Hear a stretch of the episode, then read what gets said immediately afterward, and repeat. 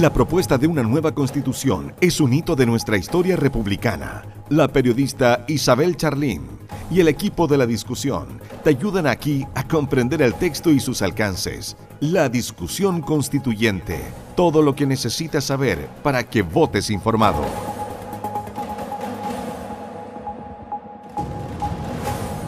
Hola a todos y todas. Eh, estamos nuevamente acá en la discusión constituyente eh, este ciclo de programas que busca difundir la propuesta eh, de texto constitucional y también incentivar la participación en el próximo plebiscito de salida del 4 de septiembre. Eh, en esta oportunidad estamos junto a, una destacada académica, cientista política, doctora en asuntos internacionales y académica de la Universidad de Concepción, Jean Simon. Bienvenida, Jean, a, a este programa. ¿Cómo estás? Hola Isabel, muchas gracias por la invitación. Es un gusto estar acá para conversar sobre un tema tan importante. Sí, vamos a presentar el, tema que vamos a abordar hoy, que es eh, de mucha relevancia y de mucho interés y también em, eh, un poco desconocido para, para, para, muchos chilenos y chilenas, que es el de la plurinacionalidad en este nuevo texto de constitución. Eh, partamos por lo más básico. ¿Qué es la plurinacionalidad? ¿En qué consiste este concepto? Bueno, una pensaría que sería como fácil explicar, pero yo diría esa parte del problema. Como se voy a tratar de explicar de manera como más sencilla, eh, en contraste de cierta manera con la idea del Estado Nacional.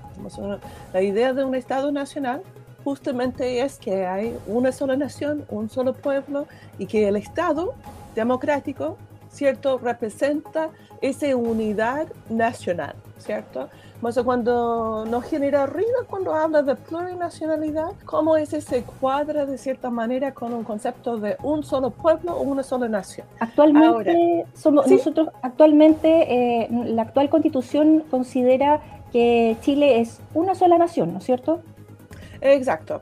Exacto, y la gran mayoría de los estados de cierta manera queda esa idea implícita o, explícita, ¿cierto? Pero cada vez yo diría menos, es que no es que se declare que es un Estado nacional, eh, como se declara ahora en la nueva constitución, un Estado plurinacional. Y en verdad hay pocos estados que declare directamente que son plurinacional. Eh, los ejemplos como más, eh, más evidentes son justamente Bolivia Ecuador, donde la el porcentaje de población indígena es muy alto, en contraste con Chile, donde aproximadamente me parece que como un 14% de la persona se identifica con un pueblo originario eh, eh, dentro del último censo. No, no estoy seguro de, de, la cifra exacta, pero más o menos allá. Pero lo que busca un Estado plurinacional justamente reconocer que hay distintos pueblos, distintas naciones, en el caso de Chile específicamente va reconociendo los pueblos originarios que estuvieron preexistentes al Estado de Chile y que esencialmente fueron conquistados de cierta manera por o pacificados cuando pensamos en la pacificación de la Araucanía, a través de la violencia y su incorporación al Estado chileno no era voluntaria, ¿cierto? Y ese es más importante para, para nosotros dentro de la teoría democrática y política, que esencialmente hay un contrato social, ¿cierto?, entre el pueblo y, y el Estado. Ahora, en la práctica generalmente no hay un contrato, pero esa es la idea detrás de, de la Constitución. O sea, cuando declaramos que es un Estado plurinacional, lo que busca decir es que reconocemos que hay comunidades históricas, culturales, lingüísticas, que tiene una importancia y es diferente o tiene diferencias importantes con el pueblo nacional. Y eso es especialmente importante cuando hablamos de minorías. en el caso de España, por ejemplo, ese surge con la actual constitución donde se reconoce la autonomía, la comunidad autónoma, que son súper normales para nosotros, ¿cierto? País Vasco. Igual la idea de País Vasco también es de una nación o de un pueblo, ¿cierto? Que tiene ciertos derechos de autonomía adentro de eh, la unidad del Estado. Como eso se reconoce un pueblo chileno, como se reconoce en la propuesta constitucional, pero al mismo tiempo se reconoce que hay esas diferencias culturales, lingüísticas, que merece tener cierta autonomía en términos de, por ejemplo, su sistema educacional, su sistema lingüístico, etc. Y solamente como otro ejemplo, como para, para ir cerrando y, eh, y, abrir la discusión de cierta manera, es en, Estados Unidos, de donde soy yo, ¿cierto? Yo creo que muchos saben que hay una serie de tratados que se firmaron principalmente en el siglo XIX, parecido a, Chile, entre distintos primeras naciones y eh, el Estado de Estados Unidos. Y como consecuencia, ellos tienen territorios autónomos que son solamente federales, no eh, esencialmente forman eh, otra figura parecido a lo que va a ser la autonomía territoriales, de una manera de organizar territorios subnacionales. Y algunos de esos pueblos, que es muy interesante, tiene presencia tanto en Estados Unidos como en México, como también en Estados Unidos y Canadá.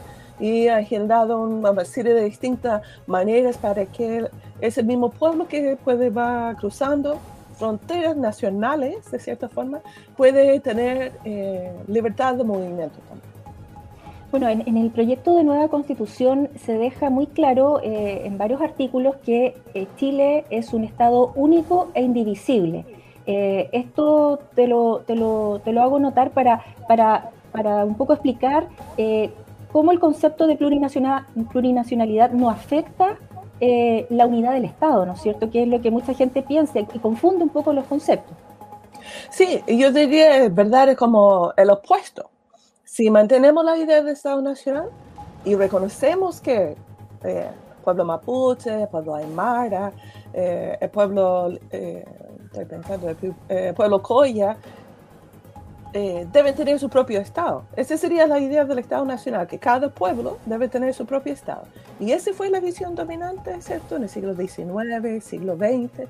A final del siglo XX justamente surge el convenio 169 y después eh, a principios del siglo XXI va, eh, se hace la Declaración de los Derechos de Pueblos Indígenas de las Naciones Unidas, donde justamente plantea con mayor claridad eso, que esencialmente vamos a reconocer la autonomía el derecho de autodeterminación indígena, pero adentro de y sin cuestionar la integridad del Estado, porque también en ese momento había mucha preocupación por que se podía ir generando fragmentación de, los estados y que cada pueblo quiere tener su propio estado y ese iba a ser muy, muy complejo. ¿cierto? Eso se, se establece adentro y, y, claramente está presente en un gran número de constituciones antes de esa declaración también. ¿Por qué es importante eh, avanzar hacia la plurinacionalidad y, no quedarnos como estamos actualmente? de, ¿Dónde radica esta, la importancia de, incorporar esto en, la nueva constitución? Mira, es que depende de cómo uno va mirando, ¿cierto? Desde la visión o la perspectiva de los pueblos originarios, ellos esencialmente son, son pueblos, uno podría decir como el pueblo palestina, ¿cierto?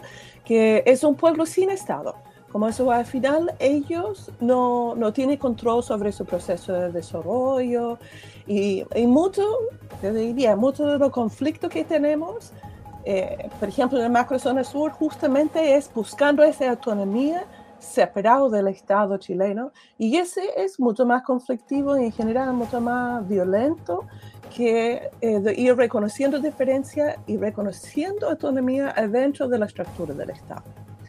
¿Y por qué los pueblos originarios deben tener el derecho de hablar su lengua, eh, de tener su propio sistema de salud, de tener su propio sistema de justicia? Es porque se reconocen que, que son un pueblo, un pueblo complejo. Cada pueblo es complejo, ¿cierto? Tanto chileno, estadounidense, etcétera. Tenemos nuestras diferencias dentro de un pueblo pero tiene ese, ese derecho de ir resolviendo sus problemas, de ir traspasando su cultura, sus prácticas, etc. Ahora, en Chile quizás no es extremo eh, el tema de la asimilación en contraste con quizás otros países, pero igual, los pueblos originarios son personas que, que son de pueblos originarios en general, enfrentan situaciones de, uno de, quizás un indicador para como marcar eh, como la importancia que se destaca en general, la, persona es indígena, en general tiene una tasa mucho más alta de subsidio en todos los países en relación con el resto de la población. Y ese de cierta manera eh, muestra por un lado que tiene menos esperanzas en una vida libre y, digna, ¿cierto? Que, que debe ser lo central. Para, muchos para muchas personas, ¿cierto? Pensamos que eh, bueno, incorporándose al Estado chileno eh, sin discriminación, ellos van a superar eso. Ese es como un piso, yo diría, sumamente importante. En muchos temas Chile ha, ha sido efectivo, relativamente efectivo en ese sentido. Pero parecido a, ¿cierto?, la inequidad entre hombres y mujeres, hay una equidad impresionante entre de ser chileno o ser eh, criollo y no indígena, o no reconocerse como indígena y de reconocerse como pueblo originario que no puede utilizar ciertos subvestimientos propios en espacios públicos sin ser objeto de burla. Eh, hay, hay un montón de elementos que están presentes ya. Yo confío que la gran mayoría de las personas quieren reconocer la dignidad humana de todas las personas y eso implica reconocer la diferencia, la diversidad en la manera de, hacer. Y eso, especialmente en el siglo XXI, forma parte de, lo que es el reconocimiento de derechos humanos. No se trata entonces de, privilegios como algunos plantean, se trata de eh, equiparar la cancha, ¿o no? ¿De eso se trata el, Sí, sí, es que siempre se me olvida cómo plantear ese tema. Hay una percepción que, por ejemplo, pues, ¿por qué le dan eh, cierto un, trato especial eh, como, o privilegios? Pero uno tiene que entender también que de cierta forma, durante, desde su incorporación al Estado chileno, ellos han estado en una posición eh, en una posición marginalizada, sin posibilidades de, de lograr equipar competir de cierta manera eh, en la misma circunstancia de otra persona, ¿cierto? Tomamos el tema de lengua, por ejemplo. Em, y lo voy a hablar como de mi hija, pero ir como haciendo la paralela de cierta manera con, con un, niño, niño eh, de comunidad donde uno va hablando, aprendiendo, va hablando su propia lengua en su casa. Yo soy estadounidense, cuando mi hija era chica, yo no hablaba bien español, y además uno quiere conservar su, su, lengua materna y uno, nosotros hablamos inglés en la casa. Entonces, cuando fue al jardín, cuando tenía como un año y tanto, hacían preguntas, ¿cierto? ¿Qué es eso? Y ella no respondía, ¿cierto? Ahora, como es hija de un estadounidense, uno dice, ah, porque habla inglés en la casa. Pero ¿qué pasa con muchos de los niños? Por ejemplo, los niños pehuenches en Alto Biobío, generalmente son clasificados con problemas importantes de aprendizaje porque no habla bien español cuando llegan al colegio a 5 o 6 años. ¿Y por qué no habla bien español? Es porque en su casa habla principalmente chedungo. Y como consecuencia, ellos siempre quedan como atrasados y marginalizados, eh, discriminados, eh, no solamente por ser indígenas, pues, pero por no manejar bien la lengua castellana, ¿cierto? Y ese combina una serie de factores que en verdad si uno va escuchando eh, a las distintas historias, que, han sufrido niños y niñas eh, que conozco más del pueblo mapuche, eh, es impactante por eso que se inició con programas de educación intercultural bilingüe que han ido fortaleciendo en el tiempo, pero muchos de los temas que enfrentan los pueblos indígenas tienen que ver con cómo se va interactuando con la sociedad chilena en general y cómo pueden ir fortaleciendo eh, lo que pasa dentro de sus propias comunidades. ¿sí? Antes de otro comentario como que puede ser considerado un trato especial porque no vayan al colegio normal de cierta manera, es que el Estado va subsidiando la cultura chilena criolla al costo de la cultura mapuche, por ejemplo. Como eso cuando tenemos ese programa especiales para los distintos pueblos originarios, al final los dinero que se va poniendo a ese programa en verdad es mucho menos que el dinero que pone el Estado en términos generales, en educación, en salud, etc.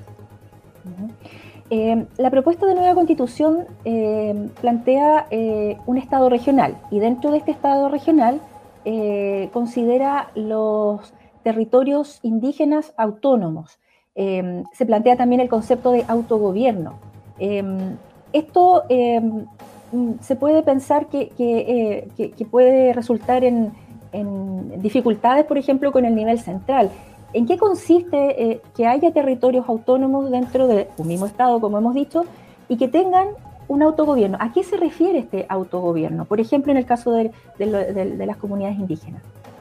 Bueno, todavía no es claro, ¿cierto? Eh, hubo mucho debate dentro de la Convención Constitucional y la, competencia, las atribuciones que tienen los territorios autónomos, la autonomía, autonomía territorial indígena, eh, va a depender de la legislación que, que, va expresando. Lo que sí tenemos una cierta idea a partir de la declaración de, la, de Rapa Nui, ¿cierto?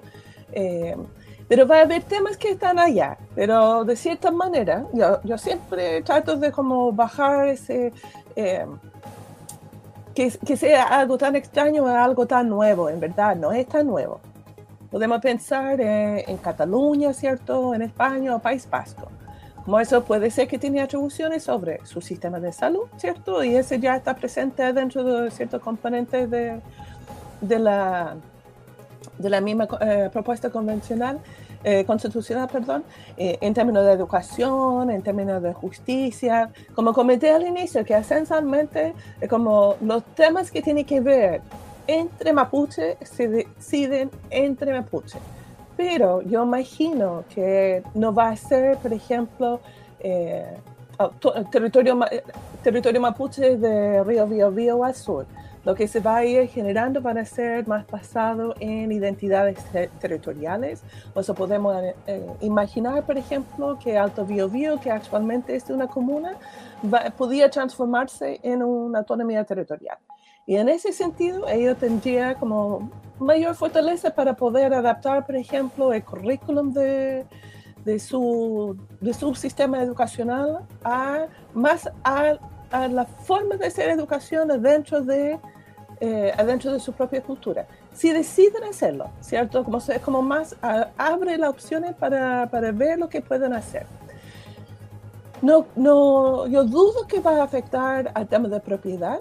Eh, podemos pensar en Cataluña, que el hecho que Cataluña es catalán no implica que eh, personas no, no catalanas, personas españolas no pueden tener propiedad ni negocios dentro de ese territorio y seguramente ese se va a mantener. Pero también implica que eh, el trabajo de gobierno se va a realizar quizás en Chedungun y no en español. Quizás no, porque igual hay temas de lenguaje allá. Que, o de recuperación del lenguaje, pero que se va igualando un poquito el poder entre la, la, sociedad dominante y lo que puede ser actualmente. Porque si uno piensa actualmente, como sabemos, hay un currículum nacional que se va implementando, hay cierto espacio de flexibilidad, puede agregar cierto elemento a, a, la educación, pero no puede modificar mucho para adaptar al territorio. Y quiero destacar eso también dentro de la puesta de la nueva constitución, la obligación del Estado central de tener políticas públicas con pertenencia territorial, que esencialmente que se adapta a la cultura, al, a, sí, a la cultura, al medio ambiente, de cierta manera, en los distintos territorios. Eh, otra innovación que plantea la propuesta de nueva constitución es, eh, eh, el pluralismo jurídico que se, que se, denomina, ¿no es cierto? El hecho que en ciertas materias que entiendo que van a quedar definidas por, por, la ley, los pueblos indígenas van a poder tener sus propios tribunales, más no distinta ley. La ley sigue siendo la misma para todos los chilenos, ¿no es cierto? O, me equivoco. Me, gustaría que, que, ahondaras en ese tema del pluralismo jurídico que, que, genera también bastante incertidumbre en algunas personas. Sí, es muy importante y ese se relaciona con algo que mencionaste al inicio, ¿cierto? Que se va reiterando dentro de la propuesta, que es un único Estado, se mantiene un Estado unitario no se abre a un Estado federal, por ejemplo, donde puede tener constituciones en distintos estados, como en Estados Unidos, sino hay una sola constitución y ese es el marco que rige todo, que esencialmente pone límite a lo que puede hacer adentro del país y adentro del de, de sistema. no se va a cambiar eso.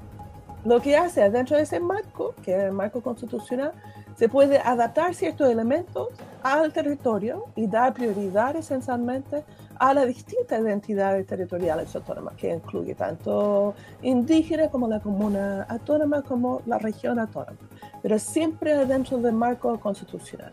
Entonces, cuando hablamos de pluralismo jurídico, que yo diría mucho más fuerte en mi, en mi propio país, en Estados Unidos, donde hay derecho indígena, y de cierta manera que ni la policía, de cierta manera, tiene, que tiene su propia policía, tiene sus propios abogados, tiene sus propios jueces, va formando, ¿cierto?, a los abogados en general en derecho indígena de los distintos pueblos, como también de los distintos estados en Estados Unidos, porque en Estados Unidos, como es federal, tenemos leyes que se va diferenciando de un estado a otro estado dentro de Estados Unidos, como en Canadá también. Entonces, en eso, yo diría que el sistema chileno va a ser mucho más simple porque igual la constitución se va a regir y después va a haber temas que uno puede adaptar dentro del contexto según las la, competencias que se asignan también. Se puede pensar que se puede aplicar para, para mm, temas eh, civiles, no penales, eh, eh, es un tema, digamos, y también conflictos propios de los pueblos indígenas, em, o sea, porque hay personas que dicen, no, es que si, si un indígena comete un homicidio, va, lo van a juzgar de manera distinta a, si fuera un, un chileno, un criollo. Eso no es así, ¿no es cierto? No, no, es, que es complejo, pero que yo, que yo lo, lo que yo entiendo es que no se va a afectar en la parte penal. Eh, yo diría va a estar mucho más relacionado con procesos de mediación, por ejemplo. Eh, donde va a ser interesante que puede generar como tensiones, puede ser en relación a otros derechos, como donde hay conflictos de derechos de cierta manera, pero en general tiene que ver con la manera que se va eh, tomando decisiones en el sistema judicial de cierta manera. Como eso implica que van a tener jueces, si tiene jueces, o quizás va a ser un consejo, ¿cierto? Que va a determinar y va a resolver temas antes, ¿cierto? Eh, fue el loco que, que, jugaba ese rol de cierta manera, que, de cierta manera gobernaba y buscaba lograr mantener equilibrio dentro de los distintos los, eh, resolviendo, mediando de cierta manera, tomando ciertas decisiones en relación a. Pues yo imagino que va a ser mucho más parecido al tema de mediación, donde se resuelve adentro de, adentro de la comunidad pero cuando es un tema entre una persona de comunidad o de territorio indígena y una persona no, entonces ese se va a ir resolviendo de una manera eh, más intercultural y seguramente va a implicar, ese no está definido, como yo estoy imaginando, va a implicar seguramente que van a tener eh, como jueces que son de pueblo, que comprenden la cultura y jueces que comprenden eh, la cultura chilena, de cierta manera. Eso eh, va a ser más un tema de interpretación y en verdad yo creo que va a ir avanzando más hacia la mediación, más que la judicialización de, de las causas, de cierta manera. Y toda causa termina siempre en la Corte Suprema, ¿no es cierto? Exacto, exacto. Eh, hay otra innovación en, esta propuesta constitucional respecto de eh, la conformación, por ejemplo, de, la Cámara de las Regiones, de la Cámara de Diputados, incluso de los consejos municipales. Eh, se plantean escaños reservados para los pueblos indígenas. Este tipo de medidas, ¿cuál es la experiencia comparada respecto de los escaños reservados? Porque acá la única experiencia que hemos tenido ha sido la de la Convención Constitucional eh, no, hemos tenido previamente escaños reservados para, los pueblos indígenas.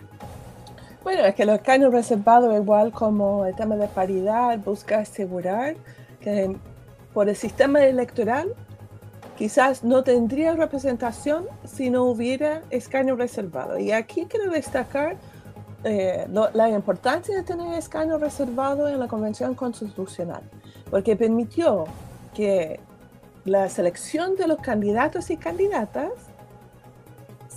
se, se, hizo desde la comunidad y no desde los partidos.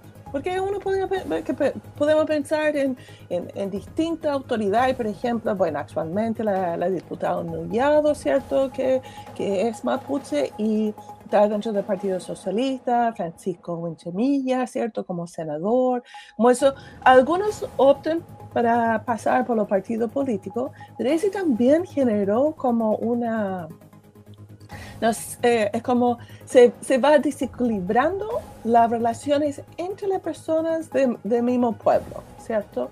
Y esencialmente los partidos muchas veces instrumentalizaban a las personas indígenas y buscaban controlar dándole cupos de cierta manera. Como si la idea de escaño reservado de cierta forma va reconociendo que hay, estos pueblos, ¿cierto?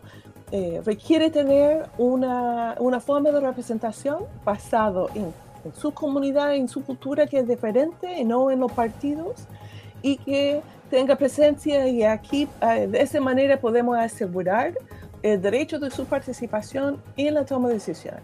Pero igual como vimos en la Convención Constitucional, que yo personalmente yo destaco mucho su participación. Y encuentro que los escaños reservados jugaban un rol muy importante como un cierto bisagra entre eh, esa derecha e izquierda que estaba dentro de la convención. Y, lograron negociar y, pusieron muchos de los temas que son importantes para, para ellos y ellas, a pesar de ser ni un décima parte, no, sí, un poquito más de un décima parte de, de todos los, los escaños, ¿cierto?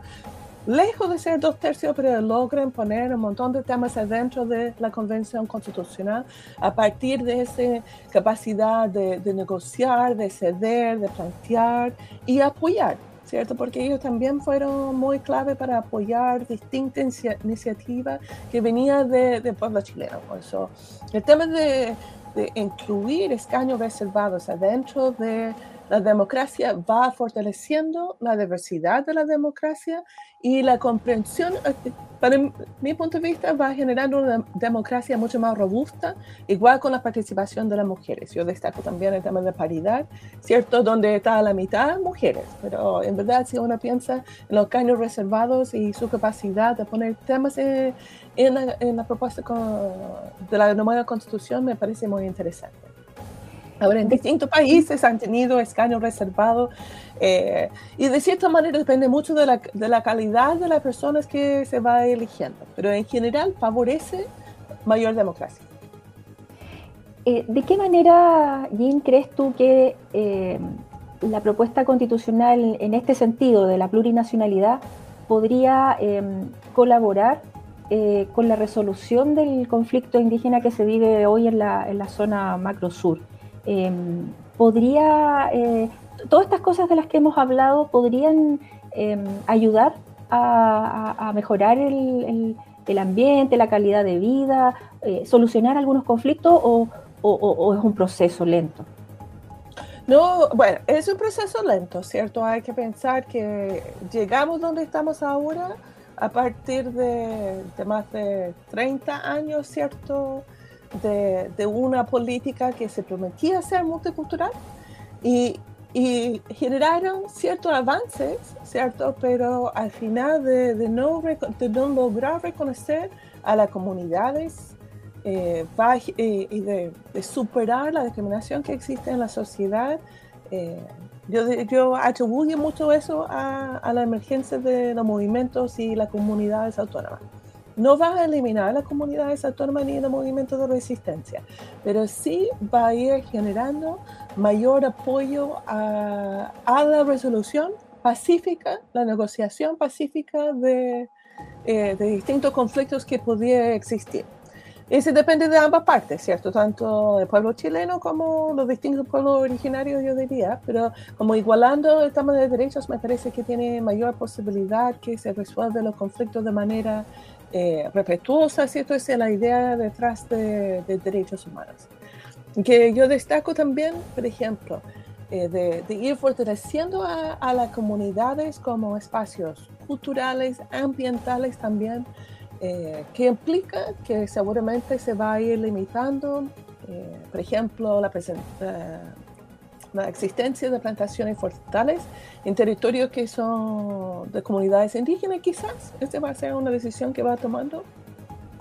Pero va generando y abriendo espacios para la negociación y la, más que la confrontación y la mediación de cierta manera. Y eso yo creo que es de suma importancia para ir superando y transformando el conflicto que eh, existe en el macrozona sur. Pero yo creo que va a demorar, va a ser un proceso lento para ir transformando esa situación porque eh, muchos de los jóvenes, yo diría que están allá, han sufrido discriminación, eh, violencia, ¿cierto? y represión y va generando, viendo que ese es el camino para ir transformando. O sea, uno tiene que generar cierto una transformación en la manera que uno va abordando los conflictos, que el conflicto no tiene que ser violento, sino podemos buscar otra manera de ir transformando el conflicto y de cierta manera no tenemos que matar al otro para ganar el argumento. Mm, Jean, te quiero agradecer tu participación en el programa de hoy. Em, bueno, estuvimos conversando con Jean Simon, ella es cientista política, académica de la Universidad de Concepción, doctora también en asuntos internacionales. Em, ella también tiene otra visión, viene desde, Estados Unidos, donde también se, se ha abordado este tema de distinta manera, pero, pero, pero es un tema que también afecta no solo a Chile, sino que a, muchos, a muchos países del mundo. A todos los continentes, porque de verdad a veces con pueblos indígenas no, no se visibiliza eso, que hay implementos SAMI en, en, los países nórdicos, ¿cierto? Que ha existido desde 1950. ¿verdad? Muchas gracias, Jean. Em, y bueno, y a nuestros auditores y auditoras los dejamos invitados para un próximo programa. Que no te la cuenten y otros decidan por ti. La discusión constituyente. Todo lo que necesitas saber para que votes informado.